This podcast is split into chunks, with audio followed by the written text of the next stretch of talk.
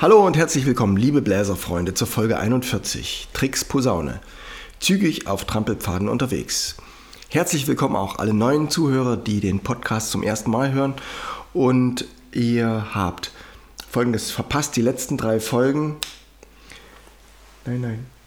Die letzten drei Folgen waren zur Physik im Blick, Obertöne, Oktaven, Echo und Hall.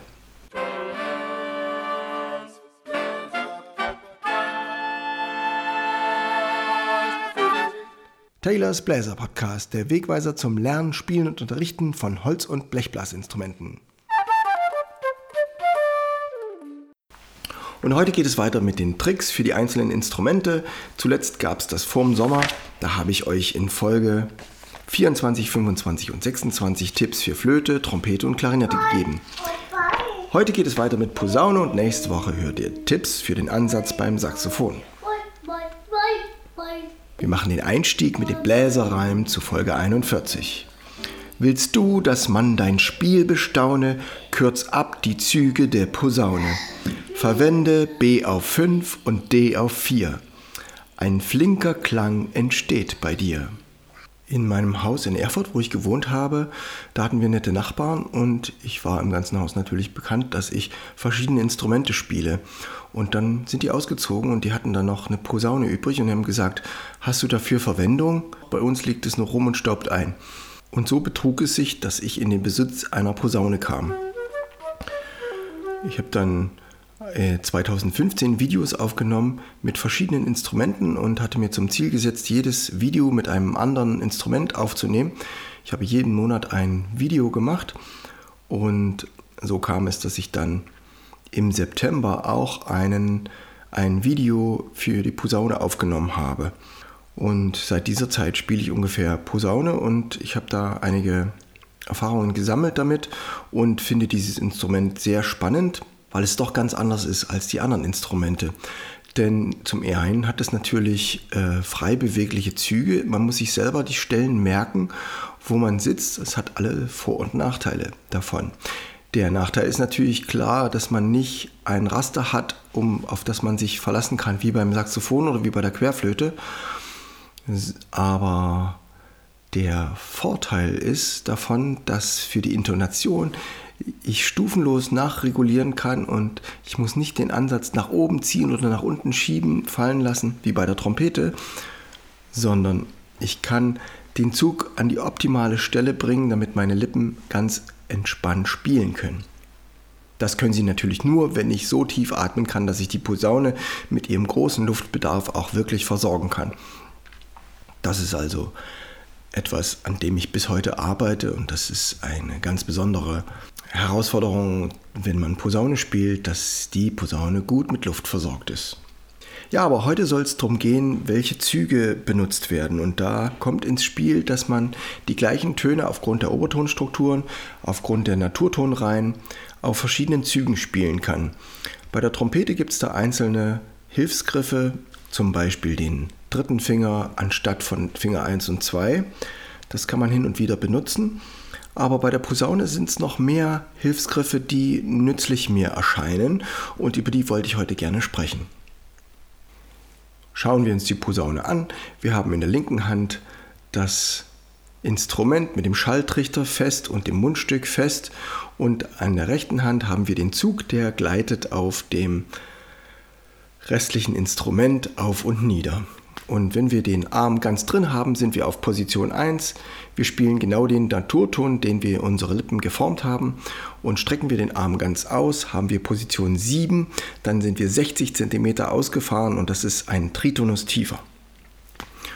Und dann können wir es uns vorstellen wie eine Leiter. Es ist zwar stufenlos, aber trotzdem sind es immer feste Punkte, an denen wir mit unserem Arm einrasten.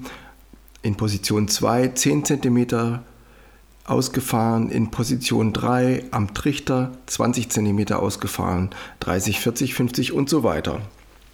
Je nachdem, um wie viele Halbtöne wir unseren Naturton vertiefen wollen. So, und jetzt kommen wir zum Bläserreim. Verwende B auf 5 und D auf 4, ein flinker Klang entsteht bei dir. Dann sind wir bei A-Moll. Stellt euch vor, ihr spielt das A mit 2. Wenn ihr schon Posaune spielt, dann ist das kein Problem für euch.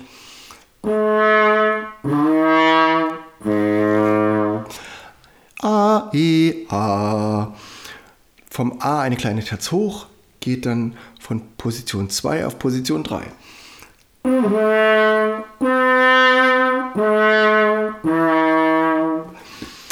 Spielen wir ein A-Moll-Dreiklang, haben wir von der zweiten Position zur dritten und wieder zur zweiten. 2, 3, 2. Mache ich das gleiche einen Halbton höher, habe ich schon B-Moll.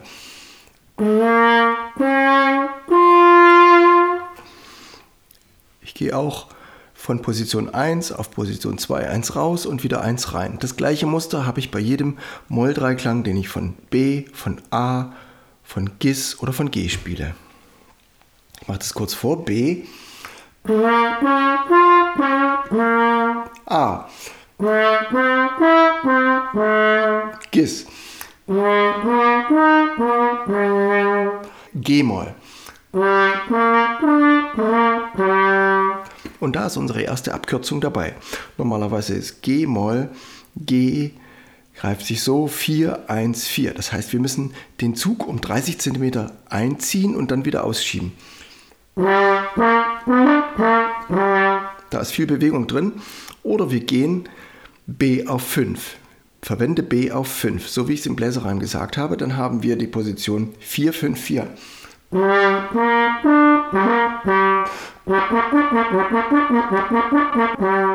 Kann ich mühelos spielen, weil ich einen kurzen Weg habe. Das heißt, ich kann ein Drittel langsamer ziehen und habe den gleichen Effekt. Das, der andere Ton ist D auf 4. Der kommt bei der B-Do-Tonleiter zum Tragen. B, C, D, 1, 3, 1. Das ist der normale Griff. Spiele ich aber D auf 4, dann muss ich nicht 2 einziehen, sondern gehe 1 weiter nach außen. Ich gehe einfach 10 cm weiter raus statt 20 cm nach innen. Ich spare also 10 cm Weg. Das scheint erstmal nicht viel zu sein. Es kommt aber noch dazu, dass ich mit der Physik arbeite. Das heißt, der Schwung, den mein Zug schon hat, nach außen zu gehen, den setze ich einfach fort. Und ich muss nicht abbremsen und in die Gegenrichtung weiter, sondern ich kann den gleiten lassen. Das bringt einen zusätzlichen Effekt. Eine zusätzliche Einsparung. Das ist ökonomischer und deswegen schneller.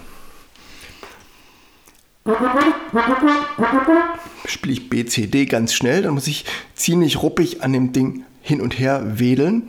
Spiele ich aber das D auf 4, dann kann ich glatt nach außen gehen. In dem Stück, was ich heute euch mitgebracht habe, spiele ich die Arie vom Papageno aus der Zauberflöte von 1791. Das Jahr, in dem Mozart gestorben ist, 1791. Und da spiele ich das D auf 4. Da gibt es eine Stelle mit 32 Noten und das geht dann leicht fortzusetzen.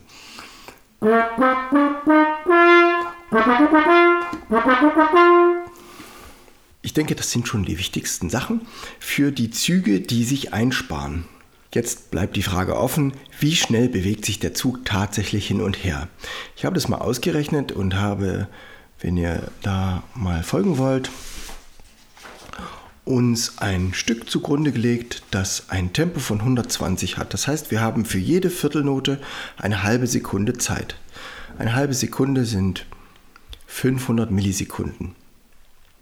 Wenn wir jetzt eine Viertelnote für 500 Millisekunden verbrauchen und die besteht aus Sechzehntelnoten, dann bleibt für jede Sechzehntelnote 125 Millisekunden übrig. Das ist schon ganz schön wenig. Ich singe euch das mal vor.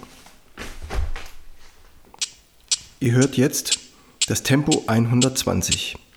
Dit, dit, dit, dit. Diese Töne sind 500 Millisekunden voneinander entfernt. Das sind nämlich Viertelnoten in unserem Tempo. Wenn wir nun Achtelnoten haben, dann werden daraus Noten, die dauern 250 Millisekunden. Und Sechzehntelnoten. Entsprechend sind dann diese Noten sind dann nur noch 125 Millisekunden lang. Wenn ich dann davon ausgehe, dass ich diese auf der Posaune spielen will,